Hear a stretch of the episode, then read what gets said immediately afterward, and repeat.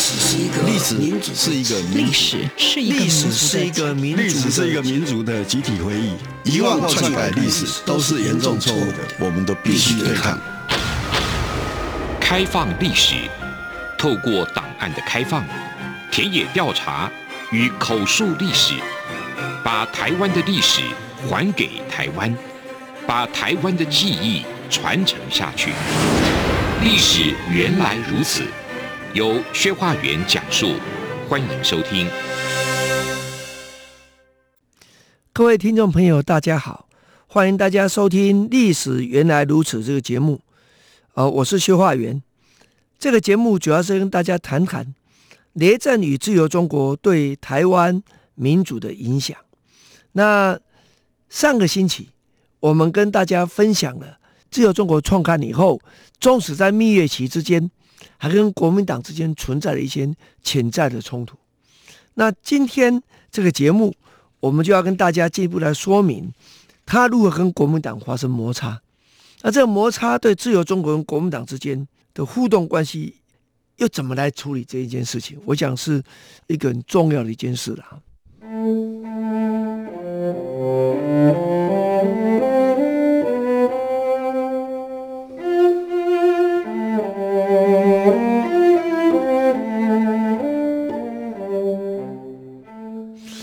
事情为什么发生？呃，我在上一集的最后跟大家一起分享，当时因为情治单位。那么用钓鱼的方式要来办金融犯罪，那这个案件应该说不是一个案件，应该这样讲。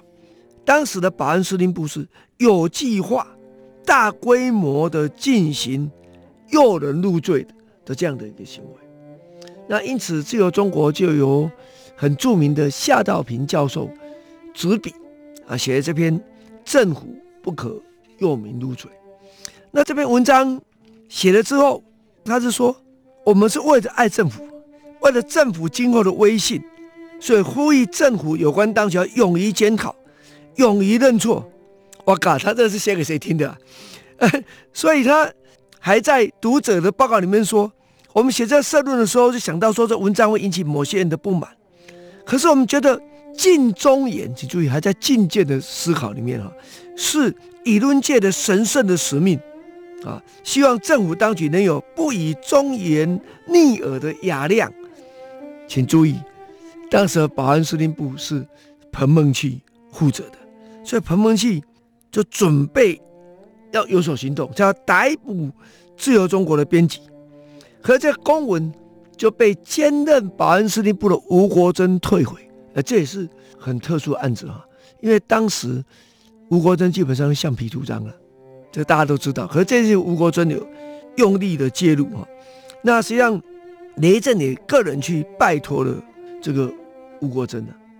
可这个转换对自由中国的重要的相关人士，比如说王世杰，那他们当时跟胡适、跟雷震一起创自由中国，想的就是我们在上一期讲到的那个拥护蒋介石，用自由民主反共。可是，一旦出现这个冲突，怎么办？所以王世杰就跟雷震说：“文章写是真的啦，不过哦，今天为打倒共产党要用这些人，有时候不能不啊这个迁就了啊，这是一件事情。那至于国民党的改造委员会，就直接发文给雷震说，警告他说这件事情哦，触及保安司令部之怒啊，事态严重，今后不得再有此类行动。”啊也没有要求自由中国道歉，这个公文中没有写。可是你看旁边的周遭的人都说啊，这个事情很严重嘛，应该要要处理一下啊。所以自由中国就为了这件事情，就写了另外一篇再论经济管制的措施哈，希望能够这个息事宁人。而且文章内容还是当时改造委员会负责宣传书的陶希圣改过的，你就看出来说。啊，自由中国让步，那么朋友们有介入，呃，想办法希望能够不要变成太大的冲突啊。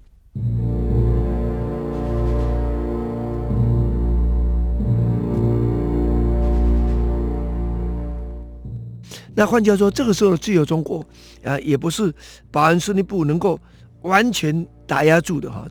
但是双方能够彼此彼此来处理这件事情。可这个问题是是麻烦的，为什么？因为这篇文章发表之后，虽然有这个党部的或者政府高层的介入哈，所以当后来保安司令派人来监控自由中国的时候，那么吴国桢还有当时行政院的秘书长黄绍谷的就出面协助，啊，让这些特务一定要撤走啊，这大概是这种情形。那为什么发生下一个问题呢？因为胡适之。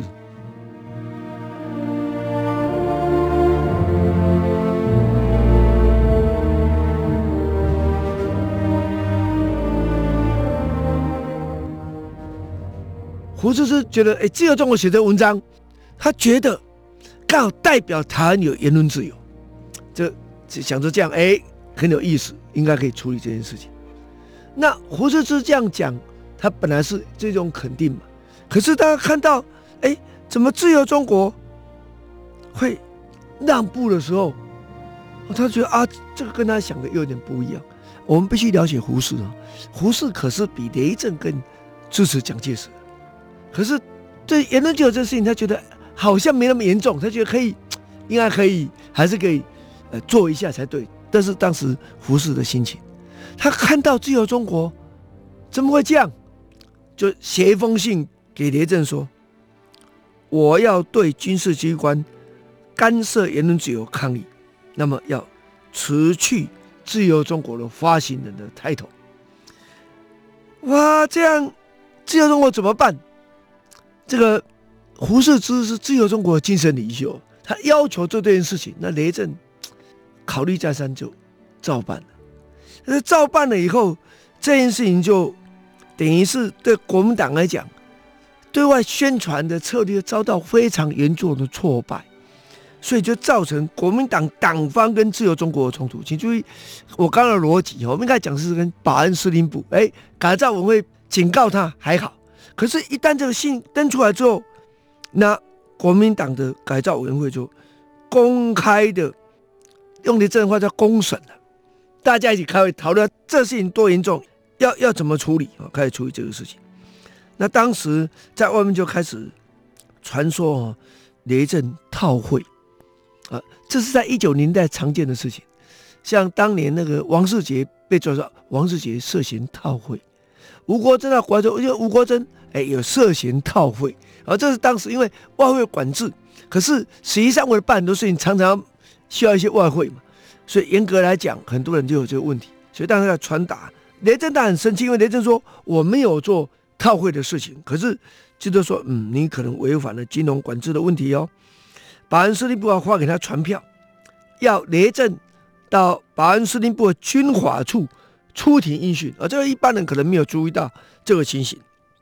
以雷震身份到军法部，这个这是很严重的事。当时这个是让白色恐怖让人家呃闻之丧胆的地方啊啊！当然，雷震因为有一些党政的关系，最后终究不需要去处理这个事了。可这过程，王世杰就觉得非常的难过。他说啊，这个他追究这个经济管制的办法啊不好这件事情。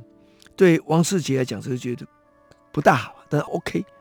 可是自由中国怎么可以登载胡适之的信呢？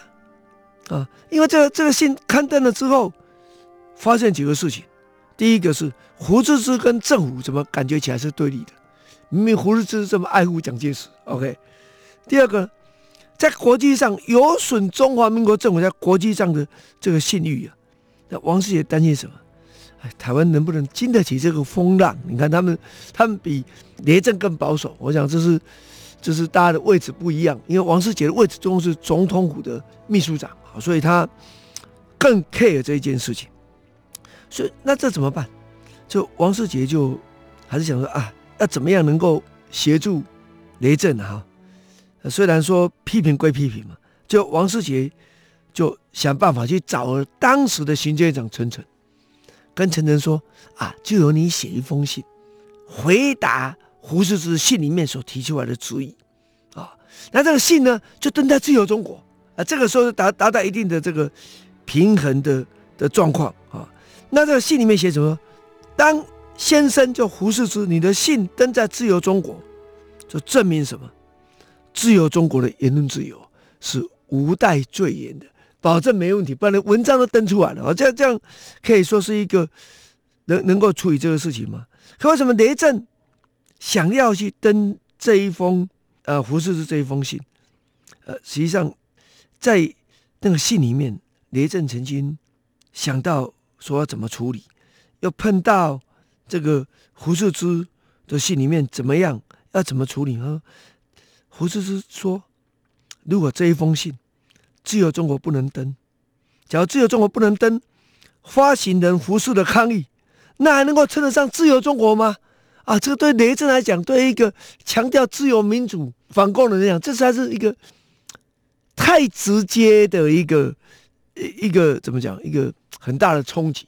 而且胡适还把这写在信里面，刊登的时候当然没有了，这是附注啊，这是给雷震看的啊。所以我想，这个状况下，他有他的难处了。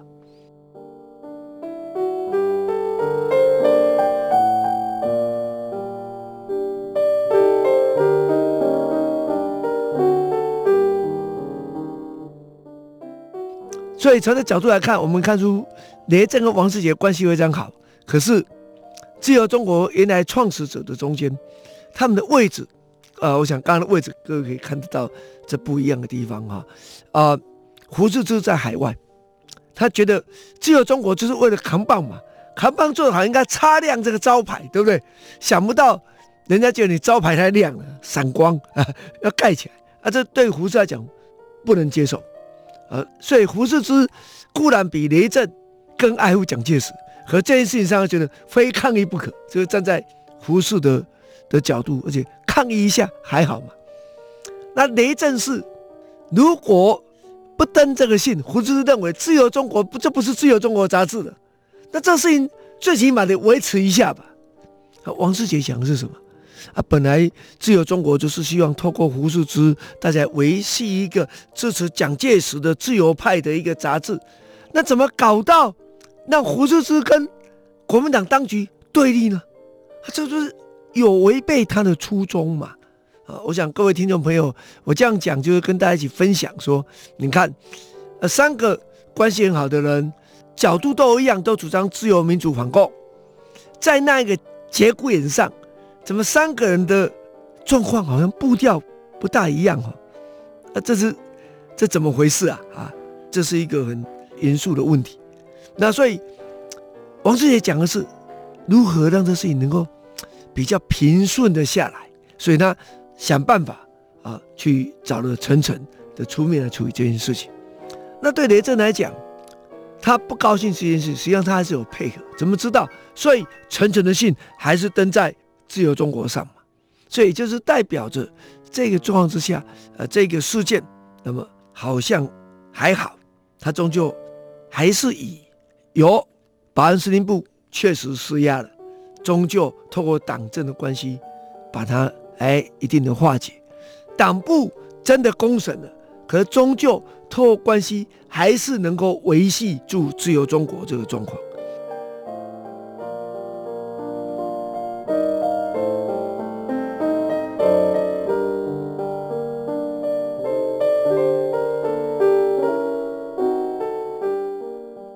可是，这是一个 turning point。当自由中国为了维持、维系自由民主的一个基本的角度出来之后，我们可以这样讲：从勇蒋反共到朝向标举自由民主这个路线的改变，已经清楚的出来。那这样子，当然会让自由中国跟国民党的状况会变得更差。谢谢大家收听今天的历史原来如此这个节目。我是薛化元，我们下周再见。